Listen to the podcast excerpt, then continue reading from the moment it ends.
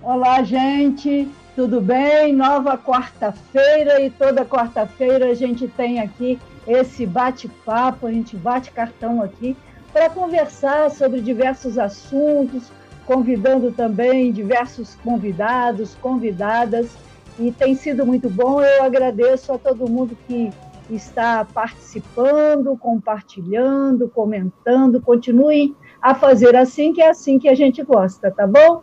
Olha só, eu quero dizer que esse nosso bate-papo está também retransmitido pelo canal do YouTube Aras e Pagus e também pelo canal da Articulação de Esquerda. Quero agradecer ao deputado Valdec, que é também professor, membro da Comissão de Educação da Alerj, que contribui com o nosso bate-papo, oferecendo sua textura marina, sempre aqui para fazer a parte técnica. E hoje, gente, o nosso bate-papo é BNCC, e novo ensino médio. Bom para quem? Nós vamos saber, inclusive, o que é BNCC, viu? Então, que o país da sigla, o Brasil é o país da sigla, mais uma aí, quem não sabe vai saber. E aí temos duas convidadas muito especiais, convidadas que estão, assim, até o último fio de cabelo ligado à educação e à luta por uma educação pública de qualidade. E é com muita alegria que eu apresento, agradeço aí a, a ter aceito o convite, a Duda Quiroga, a Duda é professora da Rede Municipal do Rio de Janeiro, tem bacharelado e licenciatura em História, é psicopedagoga, dire, é, diretora do Simpro Rio, né, o Sindicato dos Professores do Rio, secretária de Assuntos Educacionais do CEP-RJ, representante da CNTE no Fórum Municipal de Educação do Rio e no Fórum também Estadual de Educação. Prazer, Duda. Aqui também está a Marley, Marley Fernandes de Carvalho.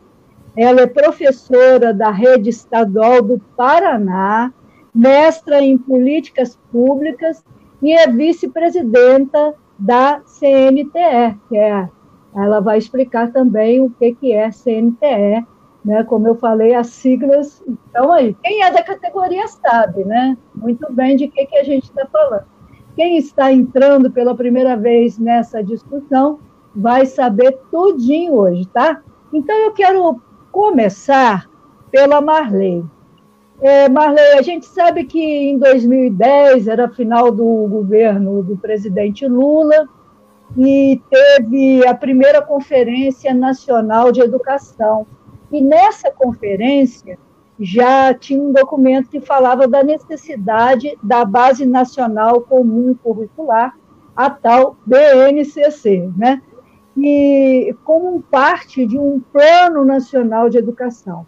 Depois, em dezembro de 2017, depois de muitas discussões, houve aí a homologação pelo ministro da Educação da época, do governo Michel Temer.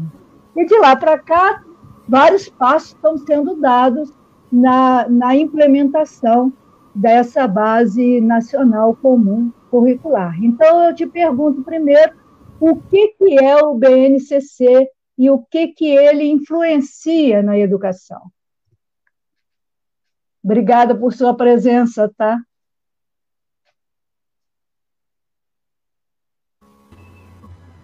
Conseguiu me ouvir? Não, cortou aqui para mim, Inês. Você conseguiu? Eu te pergunto. É. Então, eu vou te perguntar de novo. o que, que é o, B, o BNCC e qual a influência dele na educação?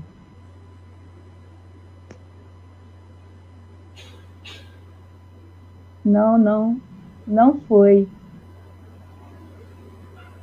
A Marley não está conseguindo. Você está conseguindo me ouvir, Duda? Estou sim, Inês. Ah, então a, a Marley talvez vai sair, vai voltar. Aí. Está ouvindo agora, Marley? Começa com a Duda que eu vou me reorganizar aqui na não. internet. Ah, esse negócio de internet é fogo, né? Ao vivo, a cores, com internet diversificada em cada lugar, isso acontece, né, gente? e eu acho que está travando só para ela. Então, eu vou passar a pergunta para a Duda enquanto a Marley é, entra no ar aí, tá? Em Duda, então você me ouviu, né? Você poderia é, resumir o que, que seria o BNCC e a sua influência na educação? Tá. Acho que a Marlene até já está conseguindo voltar ali. Bom, é, primeiro agradecer o convite. Conseguiu? Ou não? Vai. Tá ouvindo? Pode começar, Duda. Então é. vamos com a Duda. É. Eu acho que você vai poder dar mais elementos do que eu. Vamos lá. É... Bom, primeiro, então, Inês, obrigada pelo convite. Boa noite a todo mundo que está assistindo, todas, todos e todes. É, dizer que a gente estava aqui falando, conversando nos bastidores sobre não, não, avançar no debate enquanto a gente não tivesse voltado, mas eu também não acho que está na hora do retorno presencial, porque né, a gente ainda não está todo mundo vacinado, ainda tem muitos riscos com essa pandemia. E o secretário de Educação do Estado já disse que em agosto, na volta do recesso mediano, volta todo mundo presencial na rede estadual aqui do Rio. Acabou de sair uma nota sobre isso. Enfim, é, e aí a BNCC é Base Nacional Comum Curricular. A gente escuta esse termo e, como a Inês trouxe né, na perspectiva histórica, de que se foi uma, o processo começou lá nas conferências de educação e pensa, pode ser bom, pode ser interessante, pode ser uma forma de você ter algo que faça com que, independente se você mudar de estado, você não fique desigual um período do outro. Mas, na prática, a gente viu ao longo dos anos, lembrei, lembrar que o BNCC avançou também ao longo do processo de golpe no nosso país, né? De governo golpista. E aí ele se tornou uma oportunidade de negócios. Ele serviu, no caso, o ensino médio, um esvaziamento, principalmente, da escola, nessa ideia da, inclusive dos, como é que eles chamam? Do, ai, fugiu a palavra agora, gente, mas enfim, é, dos, não é circuitos de vida, não, é dos itinerários de vida, reduz os, reduz os custos das escolas públicas e talvez seja exatamente aí que né, estavam mirando, sobretudo do golpe para cá, congela padrões de conteúdos para todo o, o, país, né, é, a serem aplicados. E, assim, era para ser 60% dos conteúdos aqueles que, que, que vão ser padrão para todo o país. É, e 40% respeitando a coisa do currículo vivo, que é construído a partir das experiências, da, das territorialidades, das culturas locais. Só que você também tem as, as provas nacionais. E o que, que cai nas provas nacionais? É o que está nos conteúdos é, gerais, o que está nos conteúdos que, que são iguais, estão nessa base como curricular para o país todo. E, portanto, a gente sabe muito bem que o que não cai na prova, a gente vai, esquecer, né, vai ficando ali esquecido de ser dado, ou perdendo a importância, ainda mais quando você usa essas provas para ranquear a educação e para é, dar 14 salário, né, essas coisas assim para premiar as altas notas, você, na verdade, acaba mascarando a, os processos. Mas, além das provas nacionais, talvez a gente possa dizer também que eles ele contribuem na forma, é, para empobrecer o processo de formação dos profissionais da educação, porque também vai baseado nisso e de, em um olhar menor para a pluralidade e para as singularidades dos territórios, né? Além dos, da, do apostilamento, que eu nem sei se essa palavra existe, se não existe, eu estou aqui pedindo a licença poética, porque é, do, e aí você vai cada vez mais dizendo que o professor que está lá no, no, chão da escola, ou a professora que está lá no chão da escola, ela serve para reproduzir os conteúdos que foram pensados por outros alguém. Aqui no Rio de Janeiro, eu vou pegar especificamente o exemplo da rede municipal, porque eu sou professora de primeiro segmento educação infantil, que é onde eu tenho mais vivência, a gente viu o currículo carioca, que vem na lógica é, de atender às demandas da Base Nacional Comum Curricular. E o que, que o currículo carioca fez na prática? Retirou tempos de muitas disciplinas. Manteve quantidade, tempo prática igual em matemática e português, mas reduziu o número de tempos de história, o número de tempos de geografia, o número de tempos de das ciências, enfim, de várias áreas afins. Né? É, e na educação infantil, tirou a, a, a, possibil, as possibilidades das outras linguagens, que seriam a.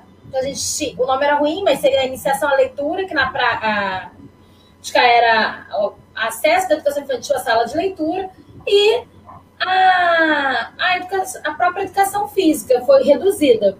Então, a gente tem é, um, um, currículo esvaziado na, na prática com o currículo carioca. Agora, o maior problema é que, de fato, começou a ser implementado, discutido, é, no final de 2018, aqui no Rio, e 2019, foi, em tese, foi para as escolas, para a gente fazer o debate. Em 2020, começaria a ser implementado para que você pudesse fazer, então, os ajustes. Pouco debate tinha acontecido prévio só que na prática, 2020 foi um apagão da educação.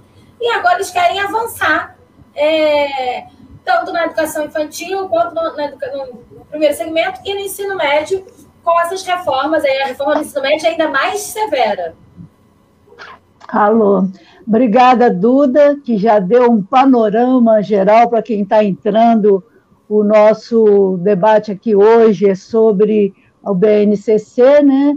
e o novo ensino médio, bom para quem? E eu passo para a Marley aí agora, agora está me ouvindo direitinho, né, Marley? É, pela fisionomia a gente vê que está ouvindo, né? É, para você falar dessas é, polêmicas que existem com relação ao BNCC, né? E por que que existem essas polêmicas?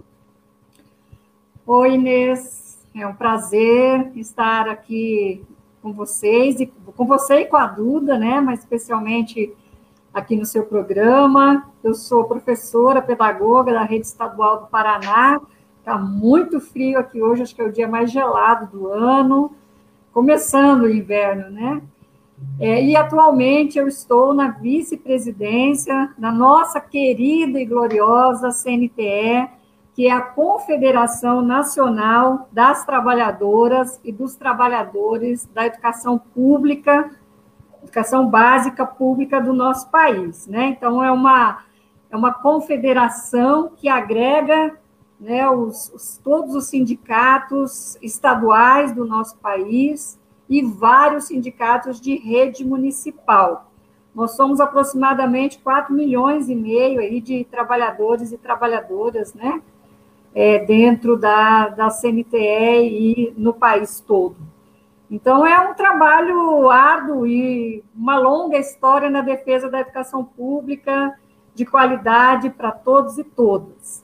Então, é um prazer poder conversar com vocês, né, com várias pessoas que eu já estou vendo aqui, né, os internautas que estão entrando aqui no, no seu programa, e a gente poder falar um pouquinho dessa sopa de letrinhas, como eu chamo, dessas mudanças né, que os governos fazem, é, muitas vezes é, mudanças a toque de caixas e mudanças com um significado específico, que é a mudança da lei do, do, do chamado novo ensino médio, vou colocar entre aspas, Inês, depois a gente fala no, no próximo bloco aí, né?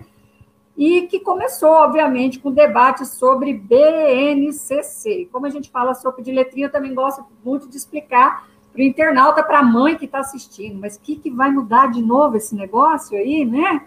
A escola vai mudar de novo? A gente está falando do que se ensina, do nosso currículo, né? Do que nós acumulamos, nós, sociedade civil, nós, né, homens e mulheres, é, que fazemos a história, né? Fizemos e fazemos a história. E de uma forma organizada, a gente aprende esses conhecimentos na escola, não só na escola, mas na escola de uma forma organizada, sistematizada, né?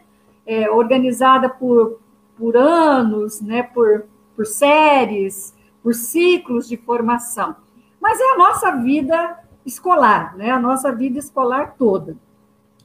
E nesse sentido, é, nós é, sempre, sempre defendemos né, um ensinar e um aprender, porque a gente ensina, nós professores, né, Duda, a gente ensina e a gente aprende, né? Porque todo dia uma dinâmica nova, um movimento novo, uma criança que traz né, um saber diferente, que, que quer brincar ou que quer falar de um tema, e nisso tudo todo mundo aprende, né? Mas claro que os, nós, profissionais da educação, principalmente os professores, mas também os funcionários de escola, nós somos educadores de uma forma geral, educadores da convivência do dia a dia, educadores do convívio social, mas também dos conteúdos, né? Muitas vezes quando a gente fala assim, ah, dos conteúdos, aquilo que a gente tem que ensinar e aprender. É, e nesse sentido, né, nós é, vinhamos, é, o currículo, o que se ensina é um debate eterno no nosso país. Mas eu quero dizer que nós vinhamos é, numa crescente de um debate muito positivo, de um debate de muito ingresso neste currículo, nesta, nessa tentativa de ter um, um ensinar muito voltado para o que Paulo Freire sempre nos ensinou, né? que é olhar as realidades, olhar a realidade local, olhar, a, olhar e sentir a realidade de cada criança, e dentro desses, desse conteúdo a gente poder ensinar da melhor forma possível com estas realidades. E, historicamente, o movimento de educação no país, né, mesmo, mesmo e apesar de muitos governos, sempre debateu né, é, a, a, a formulação né, do que ensinar. Né? Porque o currículo é isso: o que ensinar? Para quem ensinar? Em que realidade ensinar? Eu gosto sempre de colocar as perguntinhas: o que, como, para quem, né? Então, é, é isso. E nós, é, é, de fato, a BNCC, a Base Nacional Comum Curricular, ela está dentro da LDB, né, ela sempre esteve dentro dos planos decenais de educação, né, dos planos que foram debatidos no país, mas como a gente vinha no movimento progressista, de governos mais progressistas, de um Ministério da Educação que propiciava o debate, esses nossos debates foram realizados nas conferências de educação. Então, nós tínhamos a perspectiva de uma construção de uma base nacional comum curricular muito progressista, muito dentro desta realidade, é, deste pensamento paulo freireano, do pensamento da pedagogia histórico-crítica, do pensamento né, do saber e do ensinar, respeitando as individualidades, é, as territorialidades, como a Duda trouxe aqui para nós. Mas a gente vai ver que em 2016, com o golpe do governo Temer, nós vamos ter uma mudança total desta perspectiva de construção progressista, que eu acho que a gente pode falar daqui a pouco, né? Como é que vai ser essa interrupção esse corte desse pensamento bonito, construtivo, democrático, que a gente vinha realizando e que tem um corte, vamos dizer assim, abrupto, que muda toda a concepção é, e toda a formulação que nós vinhamos, então, trabalhando.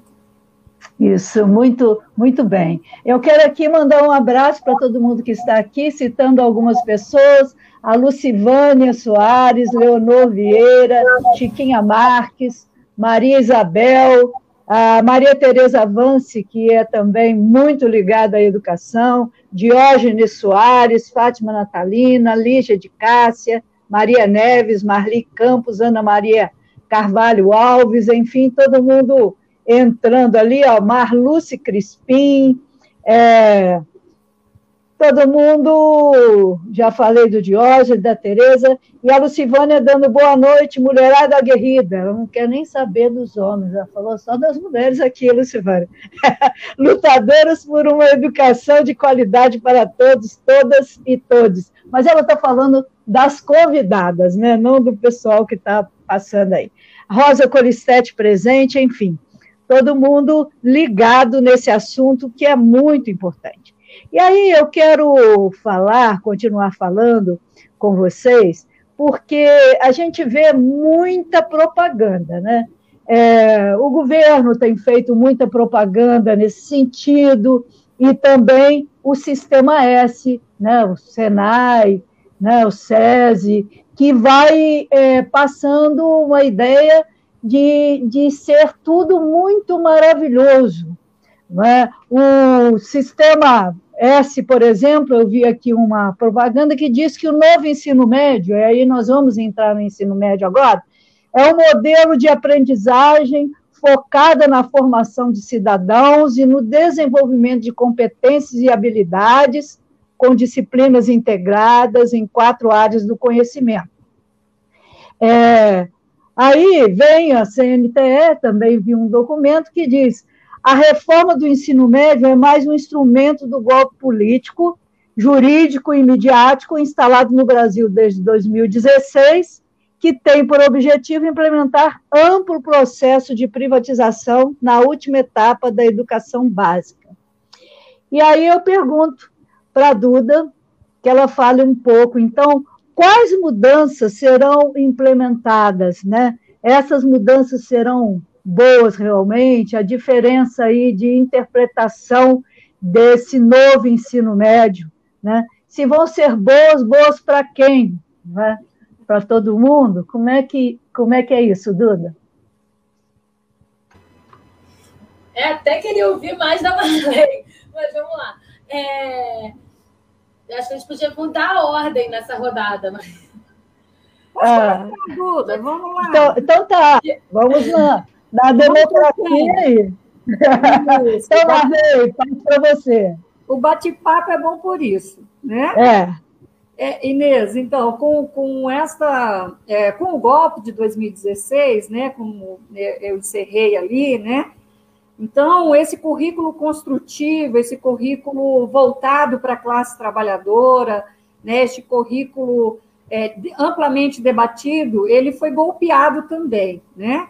E aí, né, você mesmo já colocou ali a, a, a frase do sistema S, SESC, SENAI, SESI, etc., né?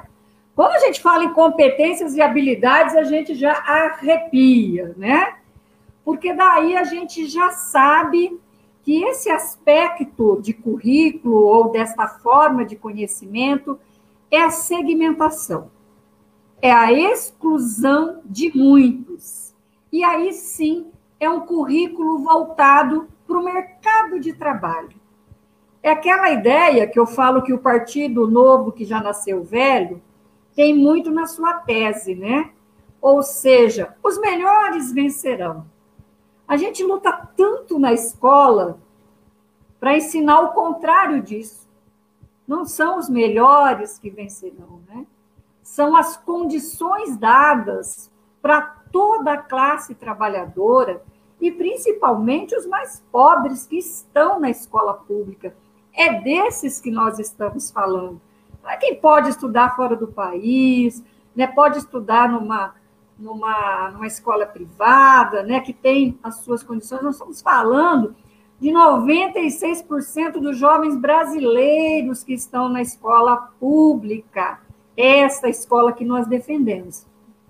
E aí, né, eles fazem o primeiro golpe, a primeira iniciativa do governo Temer foi mudar o, o, por uma medida provisória, que é comum aí nesses governos, né, o ensino médio. E é bem isso que você falou, Inês. Eu falei assim, gente, quando eu vi aquelas propagandas na TV do ensino médio, eu ficava pensando assim: meu Deus, se os pais e mães dos nossos estudantes acreditarem nisso, e a gente sabe a força que tem uma propaganda nas grandes mídias, né? E uma propaganda mentirosa, né? Isso, isso que é doído para nós, né? Dizendo que agora sim o estudante ia poder estudar, é, escolher, né, a sua é, é, o intuito da sua profissão, o que ele gostaria de ter, o que ele seria, né? Enfim, né? O governo fez uma propaganda muito grande nos chamados itinerários formativos, né? ou seja, mudar o ensino médio para é, mudar as disciplinas do ensino médio hoje, então português, matemática, é, ciência. Aliás, esta nova lei do ensino médio só tem três disciplinas obrigatórias. Olha o crime! Somente português, matemática e língua estrangeira inglês. Todas as outras disciplinas, elas não são obrigatórias. Então, eu deixo uma lei vazia, eu deixo uma lei né, que os estados e municípios podem discutir ao seu bel prazer, mas mais que isso, Inês, eu faço uma lei, né, o governo fez uma lei onde, bom, se falta professor de, de, de biologia, para que ensinar biologia, né? Vamos ensinar outra coisa? Tem professor mesmo, né? Vamos fazer teleaula. As disciplinas, principalmente a educação profissional, não precisa nem ter professor formado na sua disciplina. Pode ter notório saber, né? Não precisa ser formado. Olha só, é o fim da carreira de profissionais da educação como nós para a educação profissional. Então pode fazer um curso barato lá, pode fazer, né? Qualquer cursinho, o professor não precisa ser formado. Então é o barateamento, é o sucateamento total do ensino, do que nós sempre ensinamos e defendemos, que é o menino e a menina poder ter lá no ensino médio, né, que é uma etapa crítica e ao mesmo tempo gostosa da gente lidar, é que aquele menino, aquela, aquela menina ter cada vez mais um, um conteúdo bastante recheado, né? De muita coisa para ele aprender, porque dali um pouco ele vai dar um salto um pouco maior, né, que é tentar ir para o ensino superior e conseguir ir para o ensino superior. Né? Então, é, de fato, o governo esvaziou completamente o currículo esvaziou a nossa condição do ensino médio para privatizar, para privatizar, que a gente fala adiante, né, Inês? Para privatizar o ensino médio para jogar mesmo para as empresas privadas. Depois eu posso dar exemplos aqui do nosso estado e de outros estados, como é que isso está acontecendo, né? É, e, e diminuindo, quer dizer, a classe trabalhadora ela precisa só um pouquinho. Não, precisa de muito. E mesmo com essa lei, nós vamos continuar lutando e disputando este currículo que nós queremos. Isso, olha só, a Maria Tereza Avance falou aqui. A elite vai continuar atenta a todas as possibilidades na escola. É, os itinerários formativos são o total rebaixamento da educação para os estudantes. Enquanto isso, é, essa, essa reforma também está atingindo a formação do, de professores. E a elite continuando querendo né, estar na, na elite. Aí eu passo para a Duda, porque é, uma das razões, duas razões, eles, esse grupo empresarial que eu pesquisei, e também alguns políticos e o governo, a defesa é que precisava mexer com o ensino médio, primeiro por conta da evasão escolar, que aumentou né, nessa pandemia, todo mundo sabe, que muita gente não tem internet. Nós aqui ficamos com problema de internet, imagina os estudantes do Brasil inteiro, né? É, e também as notas do IDEB, né? o Índice de Educação Básica, que também é, tem sido colocado, está muito abaixo daquilo que se esperava, da meta. Né? Então, eu gostaria que a Duda comentasse sobre isso, se essa é a razão mesmo, se ela acha que vai, que vai funcionar como atrativos. É, eu acho que é, a, sobre o IDEB é até engraçado, né? As notas estão ruins, aí você faz o quê? Você piora o ensino para as notas melhorarem. Porque o ensino está mais fraco, então você. Porque se você não tem o mínimo de dois tempos de cada disciplina e das disciplinas que a gente conhece hoje, né? Não é desse esvaziamento aí só três disciplinas importantes: português, matemática e inglês, como a Marley também lembrou. É, e, e, o resto nas tá, grandes áreas de conhecimento que aí você some com história, geografia, sociologia, do outro lado consome com biologia, química e física, né? Então, assim, não é? A, e, gente, e a gente fica num vai e vem, né? Eu já sou da época é, do primeiro grau, segundo grau, né? Ensino médio ainda, né? Peguei a passagem da, mudança de nome para ensino médio, estava me, me, formando, mas é, a galera um pouco mais antiga tinha aquela coisa do científico, clássico, não sei o que, que já tinha, que, que se fosse que a gente já mudou, porque a gente entendia que a gente só passa mais tempo tendo uma formação mais ampla, mais geral, para depois fazer as escolhas de carreiras, de formação, né? Para quando vinha para a universidade. E mesmo assim, às vezes a gente troca de curso. Eu sou uma que comecei duas faculdades, tranquei uma. Então, depois acabei, vocês veem, eu fiz história trabalho com o primeiro segmento. Tinha feito normal no ensino médio, mas enfim. Então a gente vai mudando. E, a gente, e tem que ter uma certa maturidade também para fazer essas escolhas. É... E aí, se você diz que não, os itinerários formativos, você vai escolher logo, olha, você já vai entrar no ensino médio se preparando para o mercado de trabalho. Na verdade, você vai ser só é, mão de obra barata que vai atender a, a, interesses e que você só precisa saber reproduzir. Assim como os, mexe na formação dos professores, é verdade, como a companheira falou. Eu tinha comentado isso, porque você.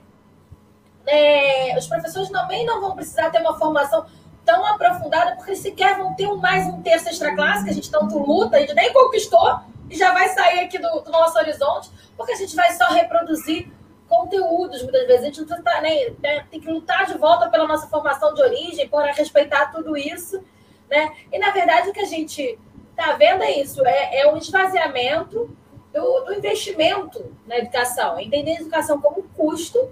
Então, você, ao congelar os gastos públicos, você já afetou a educação, você, a gente teve a vitória no passado no novo Fundeb, é verdade, mas você tem um impacto sobre essa vitória é, a todo momento, em toda hora eles tentam. Né? Tentaram com a 186, vem aí a PEC 32 que também nos afeta. E a todo momento eles tentam no, no, no, nos, é, mexer nesses mínimos porque eles não entendem que educação é investimento e eles querem cuidar só daquilo que, o, que o, a iniciativa privada não quer. Se eles pudessem só pagar voucher e todo mundo precisa estar na escola privada, eles estavam felizes. Quem é que já tem um monte de apostila pronta de acordo com, com esse novo ensino médio? São as grandes, os grandes conglomerados internacionais de educação. Só isso já responde se tem uma comercialização ou quem interessa, né?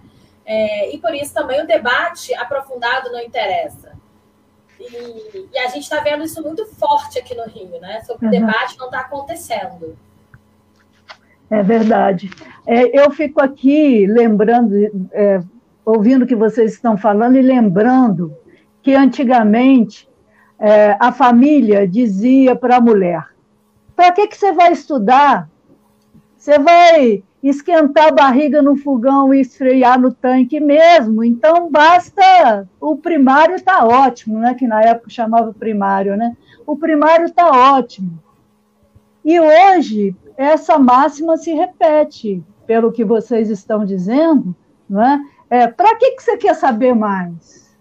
Você tem que saber aquilo que o mercado está necessitando. Você vai ser trabalhador mesmo, né? Então é, é isso, enquanto né, quem tem mais vai ter alargado as suas possibilidades de entendimento, e aí aquela história da disputa na universidade também se reduz, né?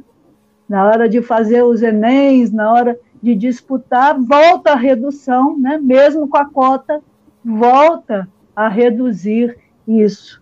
É, a Terezinha Toledo está falando boa noite a todas, agradecendo a live desde Resende.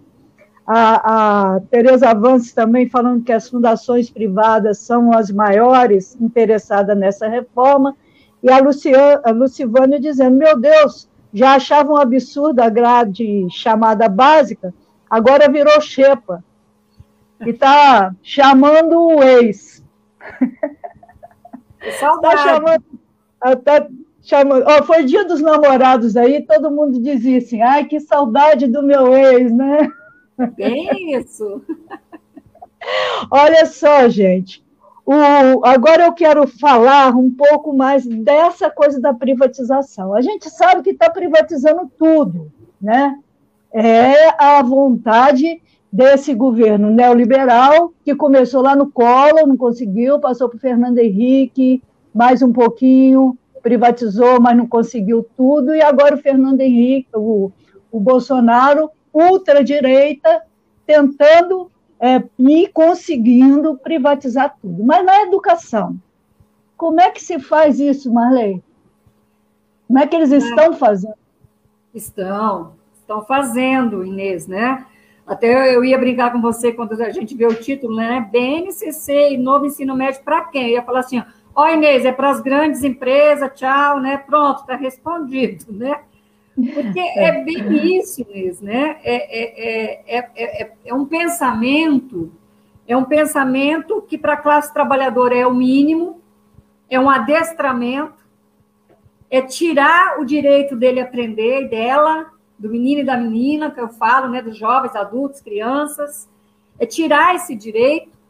E a educação, é, Inês, há algum tempo a gente vem fazendo o, os nossos é, seminários latino-americanos, né? É, porque a educação virou um grande negócio. Ela já era um grande negócio no ensino superior. Era não, ela é um grande negócio no ensino superior no mundo, né? Mas, como a gente diz, esses ricos, eles não gostam de ganhar pouco, né? Eles querem mais. E aí, uma forma de avançar mais, né? É, então, colocar é, estas fórmulas também na educação básica no nosso país. Então, quando a gente fala que a nova BNC, que é a BNCC, a Base Nacional Comum Curricular, e o chamado novo ensino médio, que de novo não tem nada, é o velho ensino médio. E é um ensino que é para ser é, é, comprado pelos governos. E o que, que é comprado? É um pouco que a Duda falou, né? As grandes empresas vão fornecer apostilas, né? Então, elas já lá mudaram todos os seus livros didáticos. Quem compra livro didático, Inês? Os governos. Os governos. Então, é dinheiro público para o privado, para as grandes empresas. Mas não é só isso mais. Não é só o livro didático. Hoje é o tablet, é o embutido, né? É, é uma visão é, de currículo já dentro de todos esses, esses instrumentos. Eles vendem hoje a formação dos professores, né? Então, a gente vê muitos municípios aqui, município vizinho, município pequeno, né? Que você vai lá conversar com a secretária municipal de educação, fala para ela assim, ó, oh, vamos fazer uma formação aqui. Ah, eu já comprei a empresa Lehman, tão conhecida da gente, veio aqui e já me ofereceu. O que, que ela vai ensinar para os professores, né? vai ensinar isso tudo, o mínimo do currículo, como adestrar as nossas crianças, como, como aquela criança ela, ela, ela tem que dar o melhor de si para ela ser a melhor, né, que é o mundo da meritocracia que a gente vive, desse chamado, né, quem pode mais chora menos, vamos dizer assim, da nossa época. E vem demais, Inês é, hoje também é, é, a educação ela está sendo vendida na sua gestão. Então, sabe aquelas brigas que de vez em quando a gente tinha eleição de diretores né, nas escolas, aquela disputa saudável de projetos? Nem isso mais. Hoje, essas grandes fundações vendem, inclusive, a gestão da escola. Aqui no Paraná teve um exemplo que está indo para o Mato Grosso agora eles fizeram um consórcio na região norte, norte-noroeste aqui do nosso estado. Os vários é, secretários municipais de educação compraram um consórcio de uma empresa, e esta empresa, inclusive, o, o secretário municipal de educação era da empresa, não era um professor. O gestor da escola que ia era um empresário, não precisa ser um professor, entendeu? E nisso, os municípios pagavam né, a essas empresas, quer dizer, mais uma forma de recurso para ter esse adestramento dentro da escola. Agora, em Minas Gerais, Inês, é, é, a gente está muito preocupado, porque são muitos exemplos no país, mas agora em Minas, né, tem lá uma empresa que ela vai, vai, vai é, ofertar né, lá vários trabalhadores, é uma terceirização também na contratação de professores. Veja bem, é o fim da carreira dos professores. É o fim, né, de você olhar a educação não como o projeto de lei Fajuta que está no Congresso Nacional que fala de educação como essencial, mas é para impedir, é para que a gente volte imediatamente na pandemia para impedir os processos de greve, mas é, né, é tornar a educação não essencial, mas a educação como né, algo que não precisa mesmo é, ter esse arcabouço histórico, que a educação é um direito para todos e todas no nosso país. É retirar, arrancar isso, isso da gente, né? Tu tem muitas lutas. Vamos falar das lutas daqui um pouquinho aí. É, isso aí. Olha, eu fico pensando, porque essa palavra notório saber, ela é usada para você não precisar fazer licitação. Né? Pela lei de licitação, quando você vai contratar uma pessoa, uma empresa, e ela tem notório saber, ela não precisa passar por licitação. Então, quando você fala tudo isso, você está falando fim do concurso público isso. e de volta os apadrinhados. Porque tem uma outra lei, né, lá no Congresso, que nós já debatemos ela aqui no, no bate-papo, mas vamos voltar, porque foi lá que não estava tão quente o debate, porque foi quando ela entrou no Congresso, mas agora está, que é o fim, né? É o fim do serviço público em todas as áreas, e aqui especialmente na educação. Olha só, o nosso horário não, não para, né? Corre para caramba. Então, eu quero passar para a Duda falar um pouco como é que está agora essa discussão. Quais são os próximos passos e como é que está é, no Rio? É, teria que estar implementado pela lei final de 2021 ou início de 2022, se não me engano. E, e agora, com a pandemia, como é que vocês, né, dirigentes sindicais, estão pensando, mas como é que o governo também está pensando e o que, é que você está achando que vai acontecer? É, então, só eu, não é só um debate do direito, né, à educação, mas é um debate de soberania à educação também. Vamos falar, porque assim, a gente fala da soberania para falar do petróleo, a gente fala da soberania para falar agora da Eletrobras, que está na boca para ser privatizada, mas a educação também é um debate de soberania, porque é um debate que permite autonomia aos cidadãos e cidadãs, né, uma, a, a, formação da consciência de classe. E é isso que eles também não querem, eles querem que a gente seja só reprodutor de conteúdos, tanto os profissionais quanto as crianças, por isso o currículo não pode ser vivo, né? Enfim, é, vou falar então que sobre a gestão, acho que aqui no Rio a gente tem menos experiência das gestões na educação, assim, mas é o que acontece com as OS da saúde, que aí todo mundo conhece bem, né? É, a gente lutou bastante contra, né, Inês? Mas. Eu quero ressaltar que quando foi para a Assembleia, eu e o Gilberto Palmares votamos contra. Inclusive, né, dentro do PT, a gente teve muito esse debate. Eu lembro, eu lembro. E a gente, inclusive, falou muito disso na sua campanha seguinte para deputada, que era uma grande marca positiva, porque foi de quem lutou contra as OS. Isso. E é isso, gente. É, é a mesma lógica. Na, aqui na, é, e, e as escolas cívico-militares, que também vai estar tá passando para lá a a gestão das escolas tem a ver com isso. Aqui na, na, na, educação infantil a gente vê muito creches terceirizadas, aqui no município bastante, mas em outros municípios do estado também. Enfim, a gente tem menos experiências aqui ainda, mas, até, é, mas já existem algumas para a gente poder pensar. O que momento nós estamos agora, né? aqui no, no, no estado do Rio de Janeiro? A gente fez lá em 2018, 2019 os processos de conferência é, de educação aqui local, estadual, municipais, tal, estadual. Mas no, em 2020 que seria começado a implementar qualquer é, as mudanças referentes à base nacional comum curricular para poder fazer o debate das mudanças de currículo e fazer as experiências. De fato, nós começamos a pandemia, passamos a viver o apagão na educação. Bom, e aí, agora, como estamos? A SEDUC enviou uma proposta preliminar do novo ensino médio para o Conselho Estadual de Educação, com um ofício solicitando uma normativa até o mês de julho de 2021. Agora, vocês estão vendo? E a gente está pedindo que seja adiado esse debate, porque a gente não acha que é possível você fazer esse debate sem, é, é, é, sem a sala de professores, que é onde você efetivamente avança nos debates com a categoria, sem, e, e, sem a porta da escola, quando você avança no debate com a comunidade escolar. Bom, E a SEDUC levou 825 dias para organizar uma agenda de debate sobre o novo ensino médio, a Base Nacional Comum Curricular. Agora, a comunidade escolar, eles querem que em 40 dias, durante a pandemia, é, discuta e envie sugestões sobre é, esse material que eles levaram 825 dias na mão deles debatendo.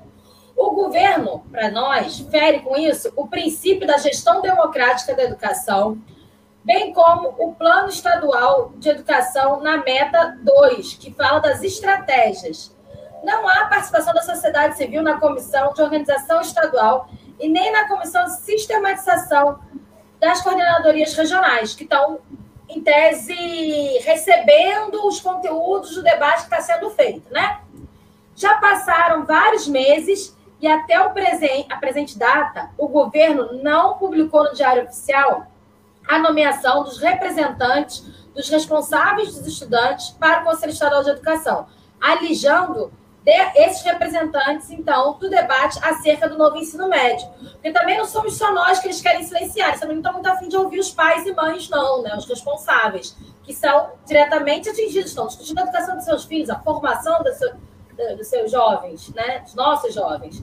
Os, e nós do CEP, nós solicitamos audiência é, com, a, com, com a educação, com o Ministério Público, para intermediar uma audiência. Né, solicitamos ao Ministério Público e à Comissão de Educação da LERJ, enfim, a todos os, vamos a todos os recursos possíveis para tentar uma audiência com a SEDUC, visto que nenhuma das solicitações feitas sobre o novo ensino médio foram acolhidas pelo governo até agora.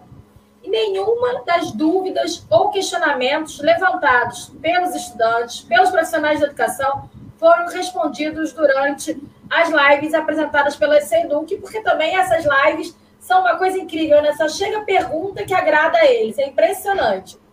Não, as perguntas que geram polêmica, elas ficam lá, se perdem no chat, num limbo, assim. Né? Não é tudo lindo que nem a gente faz nas nossas lives.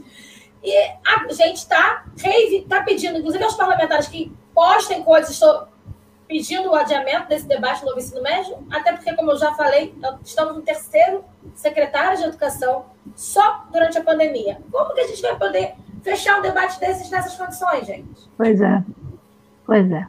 Pois é, Duda. E eu gostaria já que você se despedisse, porque aí depois eu passo para a Marley, que faz a sua última fala e despede também. É um assunto complexo, a gente iniciou aqui, mas a gente pode voltar ao tema né, a qualquer hora, que é um assunto muito importante. Obrigada, Inês, pelo convite mais uma vez, a galera que está participando também, Marley, pelo debate, para já aprendendo, ouvindo. É, quero fazer quem é da rede estadual. A gente tem assembleia na próxima semana, na terça-feira, então se inscreva. Já estão já tá abertas as inscrições. Quem é da rede municipal do Rio, a gente também tem assembleia na semana que vem, na segunda, então também se inscreva, porque o CEP somos nós, nossa força, nossa voz. Então cada um e cada um precisa se inscrever para participar da nossa assembleia virtual, que é fundamental. E é virtual por enquanto, porque nós não somos negacionistas. Mas nós sabemos também que a pressão para os retornos, para o retorno presencial, eu dei um informe aqui do Estado que acabou de sair fresquinho ainda agora, né? E aí dizer que sexta-feira temos uma audiência com a Secretaria Estadual de Educação sobre essa pauta do retorno, e aí vamos levar algumas outras questões que, se, que tem tempo, mas assim, no momento a preocupação maior é a questão de salvar vidas, sem dúvida. Mas vamos falar dos assuntos, é claro. E aí os informes mais aprofundados estarão na Assembleia, então mais um motivo para você participar. E quem é do município, ou não é do município da rede estadual, mas está na capital e quiser participar, se somar amanhã, a gente está chamando um ato na prefeitura, a partir das 11 horas da manhã, para pressionar o prefeito Eduardo Paz e seu secretário de Educação, Renan Ferreirinha, porque a gente apresentou uma proposta de negociação, sentamos uma vez, depois já ó, mais de 100 dias de greve, para conversar com o secretário de Educação, conseguimos aprovar essa proposta entre nós, na nossa Assembleia da sexta-feira passada e depois eles não nos responderam mais.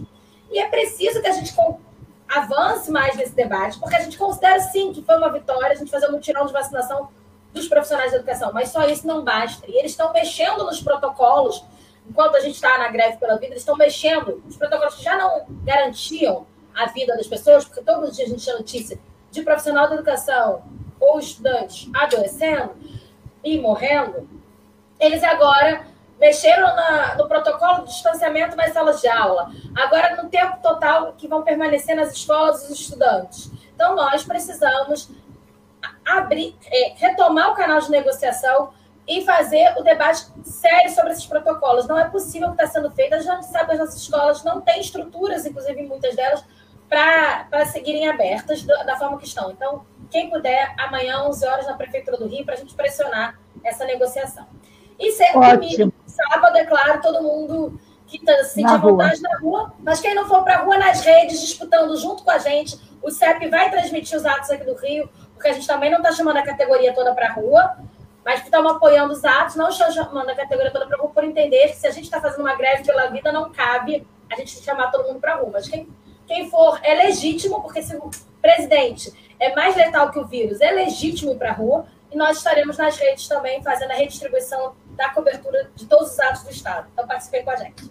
Boa Isso, noite, tem muita luta, muita luta para ser travada, né, Marley? Fala aí, como é, é que está o estágio que você está vendo e quais os passos dessa luta? Então, tem muita luta, né? Mas eu acho que nós estamos num momento no país é, muito importante da luta. Muitas dores, um período muito difícil, né? Aqui no Paraná, a gente está com mortes diárias de cinco profissionais da educação por dia. Está tá muito pesado, né? Mas, ao mesmo tempo, a gente jamais pode perder a esperança, porque nós somos lideranças, dirigentes, né, e temos que estar à frente né, de, de, da realização de toda a defesa da vida. Né? A CNTE tirou um calendário de lutas, que em primeiro lugar é a vida. A educação ela também é fundamental e importante, mas neste momento é a vida e os profissionais da educação têm feito tudo o que podem, do que tem e o que não tem, né, para fazer com que essas crianças é, tenham um pouco de aprendizagem, porque é muito difícil aprender online para os nossos meninos e meninas. Mas quando a gente voltar, nós vamos recuperar tudo isso. Eu sempre digo para o pai, para uma mãe, né, para o meu irmão que tem criança pequena, acalma o coração. Pode ter certeza que quando a gente voltar com toda a condição, com todo mundo vacinado, né, com a ciência em primeiro lugar, nós profissionais da educação damos show de recuperar, de ter política pública, que a gente vai atrás de deixar essas crianças todas em dia, né? Então a CNTE tem um calendário de luta muito intenso, né? É, eu quero colaborar aqui. Nós tiramos, nós tivemos uma reunião do nosso Conselho Nacional de Entidades na semana passada, reunimos o país inteiro, Fizemos uma boa avaliação, Inês, né? E tiramos o seguinte sobre este tema do ensino médio né, é, no país. A CNTE vai mais uma vez tentar um projeto de lei ou um outro instrumento, solicitando ao MEC, né, obviamente que é muito difícil, mas vamos tentar, que por conta da pandemia, como a Duda já colocou, é, poucos estados aprovaram né, o novo ensino médio, São Paulo, Pernambuco, Distrito Federal, Espírito Santo, Minas Gerais, Paraíba e Mato Grosso do Sul. Alguns faltam homologar o Mato Grosso, Santa Catarina e todos os outros estão em debate. Neste falso debate também, né? Porque não tem debate. E não tem como ter debate construtivo com a pandemia. É muito difícil para nós profissionais da educação, né, professores e funcionários das escolas, cada um numa telinha, conseguir ali discutir, eu sou da língua portuguesa, né, como é que a gente discute, o que fazer, tudo isso, né, como ter, de fato, é, esta nova perspectiva para o próximo ano.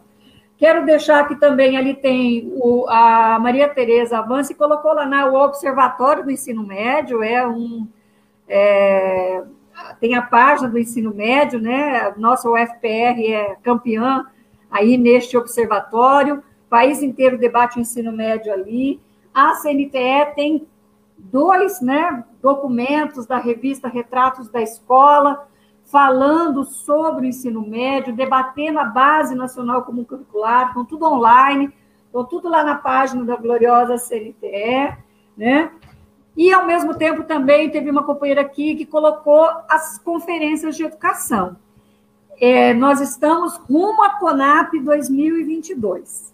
E todos os estados e municípios, nós vamos fazer um amplo debate de reconstrução da educação pública do nosso país, educação pública gratuita, laica, é, de qualidade, de referência social para todos, todas e todos. Então, a gente está num processo muito efervescente de luta, de muita mobilização social, de participar efetivamente dessas formulações e das lutas populares e de rua, como o próximo dia 19, que nós vamos demonstrar mais uma vez que o presidente mata mais que o vírus e que o nosso país é um país grandioso, maravilhoso e que nós vamos vencer essa batalha, Inês, com muita força, esperança e luta. E espaços como este nos ajudam a, a fortalecer né?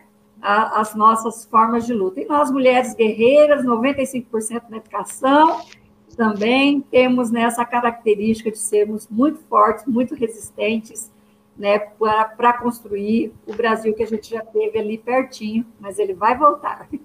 Obrigada, à tua disposição para outros debates, viu, Inês? A Duda também que eu vejo mais. Aí, estamos é. na luta.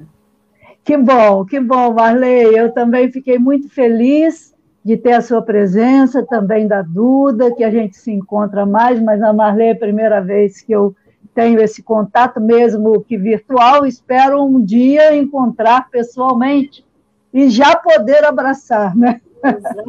Ó, oh, eu quero convidar todo mundo, porque na próxima quarta-feira continua o nosso bate-papo, né? E na próxima quarta-feira nós vamos receber aqui o Orlando Guilhom, que é da Frente Brasil Popular, e mais um convidado que eu ainda estou vendo, para a gente debater o resultado, o que aconteceu no dia 19, né, o resultado dessas manifestações todas, análise da conjuntura e o que a gente tem pela frente para ser feito, porque a luta está começando, pessoal, está começando. Então, é muito importante realmente que essas manifestações do dia 19 possa dizer em claro e bom som o que a gente está querendo para o Brasil. E não dá para o Brasil continuar ter mortes, mortes, mortes e retirada de direitos a cada dia.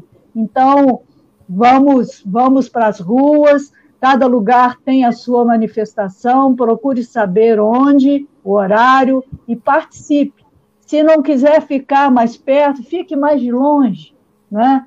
É, ou então se você achar que é inseguro, como a Duda falou, fique nas redes. As redes pode ser a sua rua, né? mas a rua não pode substituir as redes. Né?